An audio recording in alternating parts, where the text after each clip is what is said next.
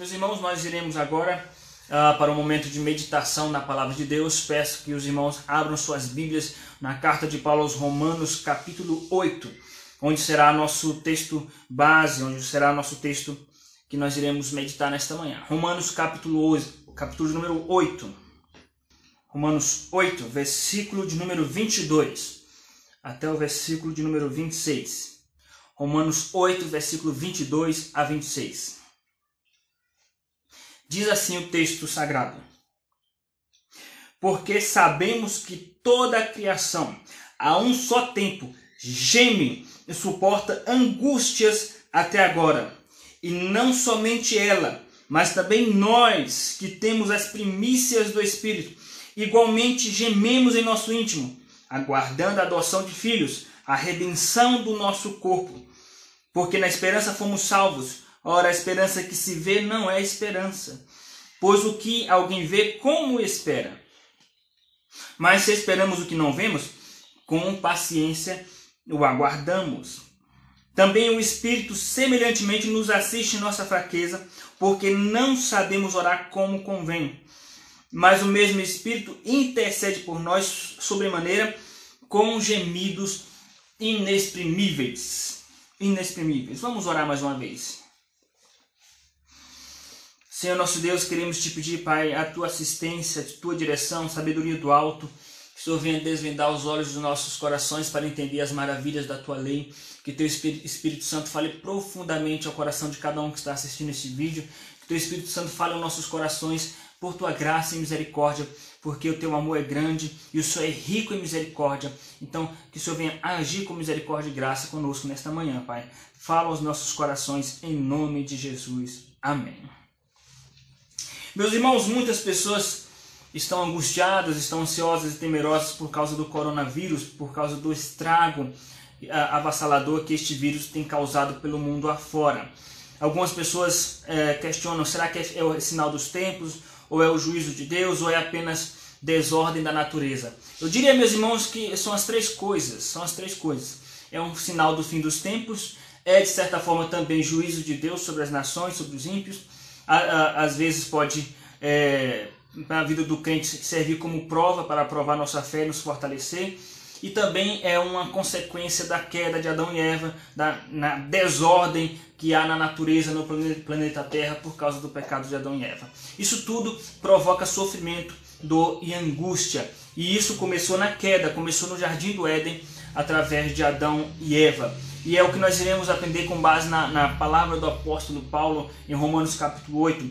Vamos aprender aqui que Paulo está tratando das dores, do sofrimento causado é, lá na queda. Né? Então, nós iremos entender quais são os sofrimentos, quais são as dores causadas pela queda de Adão e Eva e os males que isso trouxe para nossas vidas. Esse é o tema da mensagem desta manhã: as dores causadas pela queda. Quando eu falo de queda, eu estou falando ah, da queda do pe no pecado original. Estou falando da queda de Adão e Eva no, no jardim do Éden. Meus irmãos, nós sabemos, segundo as Escrituras, que as consequências do pecado de Adão e Eva foram muitas consequências. Mas nós vamos, fo vamos focar na angústia, na dor que a queda de Adão e Eva trouxe para o mundo. A primeira dor causada pela queda, meus irmãos, é o gemido da criação. Versículo de número 22 trata sobre isso. Gemido da criação. Porque sabemos que toda a criação a um só tempo geme e suporta, suporta angústias até agora.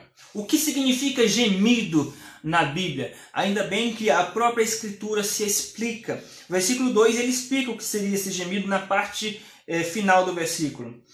É, há um só tempo geme e suporta angústias até agora. Gemido é uma angústia, mas é uma angústia tão, tão aguda, é uma angústia tão perturbadora, tão dolorosa, que a pessoa não consegue é, é, é, expressar essa dor em palavras. É uma dor insuportável, é uma dor que, que, que tira a qualquer condição de expressar essa dor em palavras. Por isso que no versículo de número 26 diz também o Espírito semelhantemente nos assiste em nossa fraqueza, porque não sabemos orar como convém, mas o mesmo Espírito intercede por nós sobremaneira com gemidos inexprimíveis. Ou seja, não, não dá para exprimir, exprimir a, a, as palavras, né? trazer à tona palavras que explicam essa dor, essa angústia. Mas essa dor começa na própria criação. A primeira dor causada pela queda de Adão e Eva é uma, uma dor que a criação sofre. A, a, o gemido da criação é a primeira causa, a primeira dor trazida pelo pecado de Adão e Eva. Em que sentido a criação geme? É uma, aqui nós temos uma personificação. Uma personificação que é um recurso de linguagem onde se atribui atributos é, típicos de uma pessoa, de uma, uma personalidade, ou de um, um ser que tem inteligência atribui um, uma personalidade para um ser inanimado ou um ser que não tem é, características de uma pessoa, para exemplificar alguma ideia. Quando se fala que a criação geme, não significa que a criação está sentindo a dor que um ser humano sente ou que a criação ela, ela, ela sente a mesma angústia de um ser humano. Está, isso significa apenas que a criação foi submetida, foi submetida a um processo de degeneração, um processo de, de é, onde voluntariamente, ah, na verdade, aliás, aonde a, a Bíblia diz em Romanos capítulo 8 que alguém sujeitou essa terra, esse planeta, essa criação a esse sofrimento. Veja o versículo de número 19. A ardente expectativa da criação aguarda a revelação dos filhos de Deus. Pois a criação está sujeita à vaidade, não voluntariamente, mas por causa daquele que a sujeitou, que é Deus, sujeitou a criação a essa, a essa vaidade. Vaidade aqui significa inútil ou algo inútil. Isso está em conformidade com a palavra do profeta Isaías, que diz que a terra está envelhecendo. E de fato é assim, meus irmãos, por causa da corrupção que nós herdamos de Adão, por causa da, da, das consequências da maldição que Deus estipulou para a terra por causa do pecado de Adão. Deus falou para Adão: Maldita é a terra por tua causa.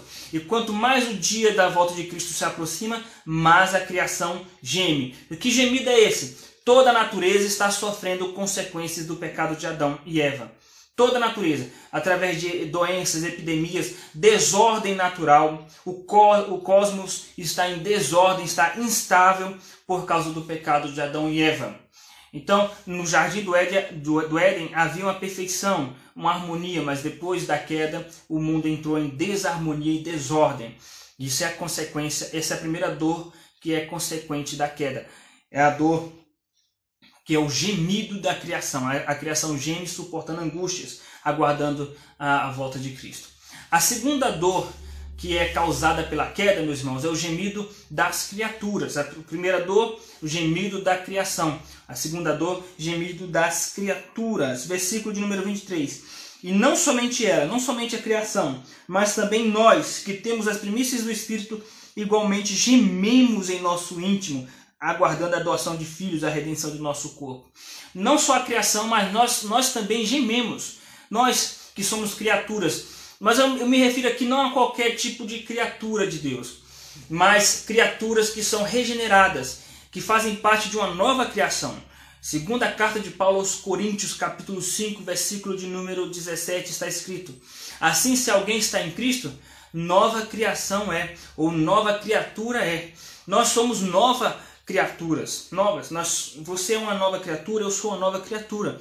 Então, apesar de sermos nova criatura, de nós termos as primícias do Espírito. O que são primícias do Espírito? Primícias do Espírito significa as primeiras, primeiras bênçãos são bênçãos adiantadas que o Espírito Santo nos concede antes, antes da glória, antes da volta de Cristo. Serve como um prelúdio. Ele está nos adiantando algumas bênçãos é, que nós iremos ter de forma plena na, na glória.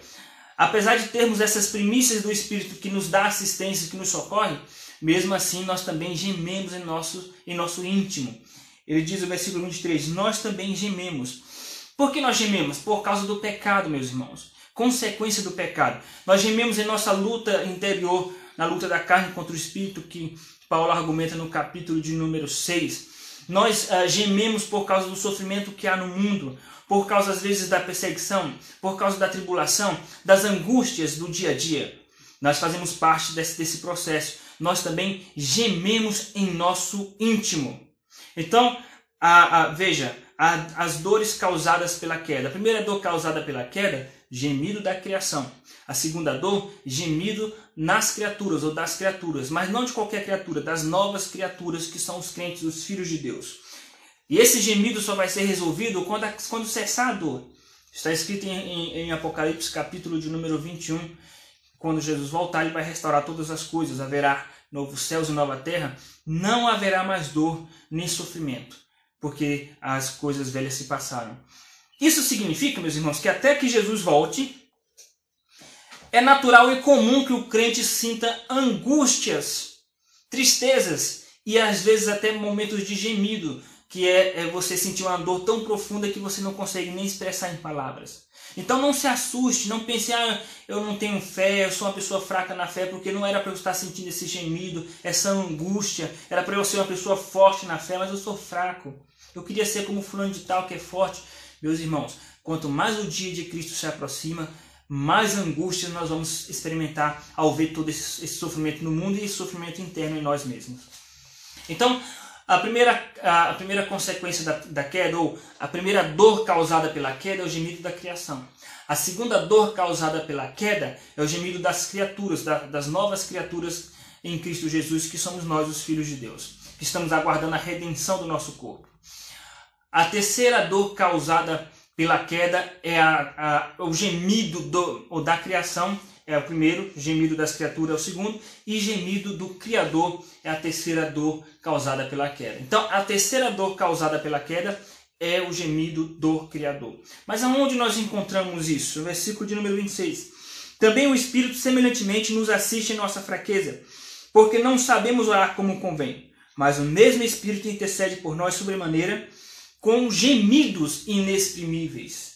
A criação geme, nós também gememos e o Espírito Santo também geme, com gemidos inexprimíveis. E o Espírito Santo nós sabemos que é o próprio Deus, nós sabemos que o Espírito Santo é o Criador, porque está escrito em Gênesis 1, 1.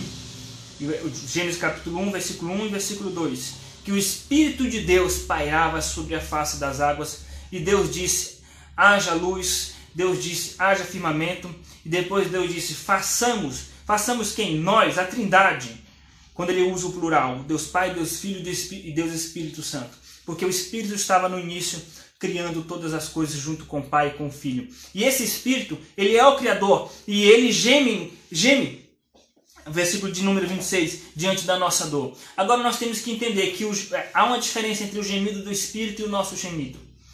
Nós gememos por incapacidade de resolver o problema. Nós gememos porque somos impotentes diante das dificuldades e não conseguimos resolver os problemas.